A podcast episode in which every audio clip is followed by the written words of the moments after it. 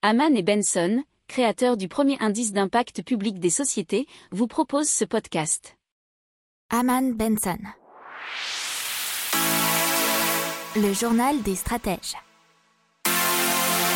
Boris Kalt.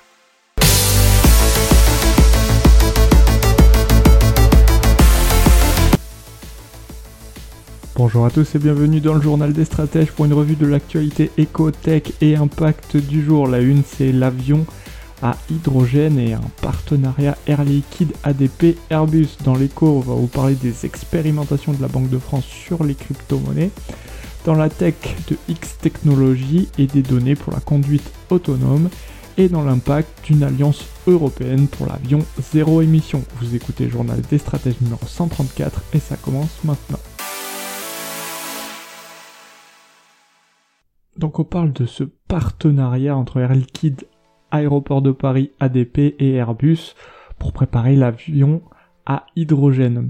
Alors il va y avoir dans le cadre de ce partenariat une réalisation d'études d'ingénierie en vue de créer des infrastructures nécessaires pour accueillir les nouveaux avions, notamment pour les approvisionner en hydrogène liquide. Alors l'objectif qui a été annoncé, c'est de contribuer à l'émergence d'une filière française innovante et stratégique pour une aviation mondiale décarbonée. Alors, il faut savoir que l'État français a annoncé en juin 2020 qu'il allait consacrer un milliard et demi d'euros d'ici à 2022 pour parvenir à un avion neutre en carbone en 2035.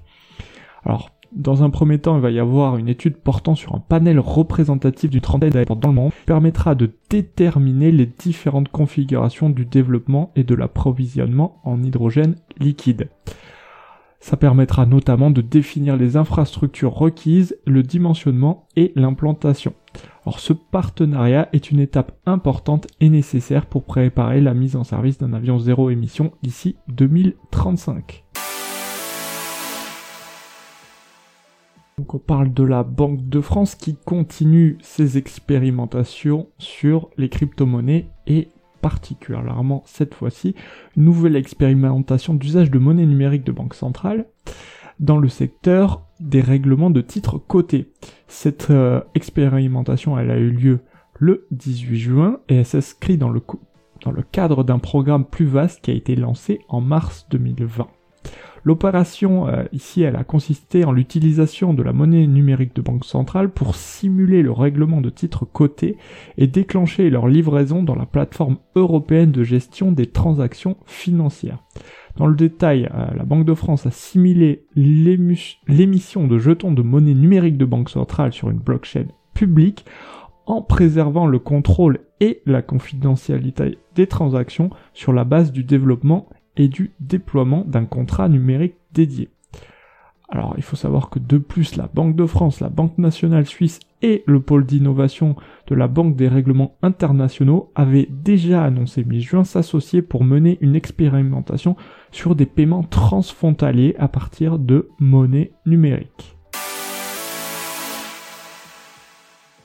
Allez, on parle de conduite autonome et surtout des données des big data nécessaires pour développer un logiciel vraiment parfait pour sa réalisation. Et là, pour le coup, on a un spécialiste français qui s'appelle X Technology, H2E X Technologies, euh, qui a développé un procédé qui repose donc sur de la smart data. Ils ont été créés en 2019 à Paris et ils ont déjà 15 salariés. Alors la solution permet de récupérer des données vraiment utiles de façon automatisée et à destination des développeurs de logiciels de conduite autonome en transitant par le cloud, le nuage donc. Branché directement sur le véhicule, la solution de filtrage de données permet de faire remonter des situations atypiques et d'envoyer les fichiers vidéo directement sur le serveur des équipes de développement. Alors ils ont déjà séduit des mastodontes euh, du domaine des données et des technologies, notamment Nvidia, Microsoft et Google. Allez, on continue de parler de l'avion euh, à hydrogène et celle-ci c'est une alliance européenne pour l'avion donc zéro émission.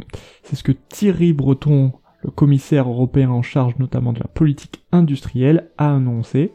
Donc cette alliance qui sera à l'image de celle créée dans le domaine du spatial et des semi conducteurs. Elle devra être opérationnelle avant la fin de l'année. Elle s'inscrit dans la feuille de route européenne qui s'appelle Destination 2050 qui prévoit de réduire 50% des émissions de CO2 du transport aérien et serait abondée financièrement par Bruxelles, puisque la Commission mettra de l'argent ainsi que les États membres et aussi les entreprises. Alors Airbus, par, euh, pour le coup, euh, ils entendent aller beaucoup plus vite dans ce domaine, puisque déjà ils veulent mettre au point un aéronef décarboné propulsé à hydrogène. Euh, ils ont dévoilé déjà en septembre dernier trois projets afin d'aboutir à un premier avion en service commercial en 2035. Mais à cette date, ce seront seulement des avions régionaux qui seront équipés avant de passer au long courrier à l'approche des années 2050. Voilà, c'est tout pour aujourd'hui. Je vous souhaite une excellente journée. Je vous dis à demain pour plus d'infos. Ciao. Pour approfondir ces sujets, abonnez-vous à la newsletter de Haman et Benson et écoutez nos autres podcasts que vous retrouverez dans les notes de l'émission ou sur notre site internet.